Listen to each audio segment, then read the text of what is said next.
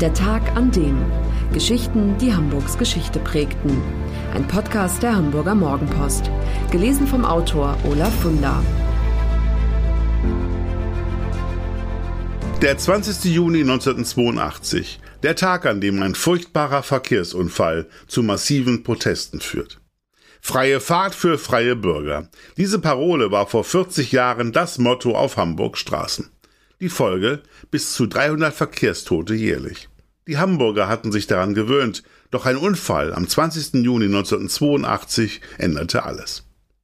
Der siebenjährige Marvin und der fünfjährige Malte wollen Kaugummis kaufen und rennen an diesem Tag gegen 14 Uhr über die holländische Reihe. Die Straße wird als Ausweichstrecke für die oft verstopfte Elbchaussee benutzt. 14.000 Autos fahren hier täglich durch. An die Tempobegrenzung von 50 hält sich fast niemand. Auch nicht der 22-jährige Soldat am Steuer seines weißen Opel Ascona. Die Vollbremsung kommt zu spät. Vor dem Haus Nummer 21 erfasst er die beiden Kinder. Marvin stirbt noch am Unfallort. Malte liegt bewusstlos mit einem doppelten Schädelbruch auf dem Asphalt. Der alarmierte Notarzt kämpft um das Leben des kleinen Jungen. Er kommt ins Kinderkrankenhaus Bleikenallee, schwebt tagelang in Lebensgefahr, kann aber gerettet werden. Noch während die Polizei am Unfallort ist, versammeln sich erboste Anwohner. Schon seit drei Jahren hatten sie immer wieder Tempo 30 für die holländische Reihe gefordert. Die Straße sei eine Rennstrecke geworden, beklagen sie. Doch ein Polizeisprecher sagt auch nach dem tragischen Unfall noch, nach unserer Statistik ist die holländische Reihe kein Unfallschwerpunkt. Der Hauptkommissar kündigt immerhin verstärkte Radarkontrollen an. Doch das langt den Bürgern in Ottensen nicht. Wütend blockieren 200 von ihnen die Straße und fragen, wie viele Kinder müssen hier noch überfahren werden, bevor die Behörden aufwachen. Die Innenbehörde befragt ihre Verkehrsexperten, doch die Polizei beharrt auf Tempo 50. Ihre Begründung? Der fließende Verkehr muss in Ottensen gewährleistet werden. Lediglich der Schwerlastverkehr war schon vor dem Unfall aus der schmalen Straße verbannt worden. Lkw über 7,5 Tonnen müssen seitdem Elbchaussee oder Stresemannstraße benutzen. Vor der Innenbehörde am Johanniswall in der City versammeln sich nun Protestler. Sie zeigen Spruchbänder, auf denen steht lieber schleichen statt gleichen.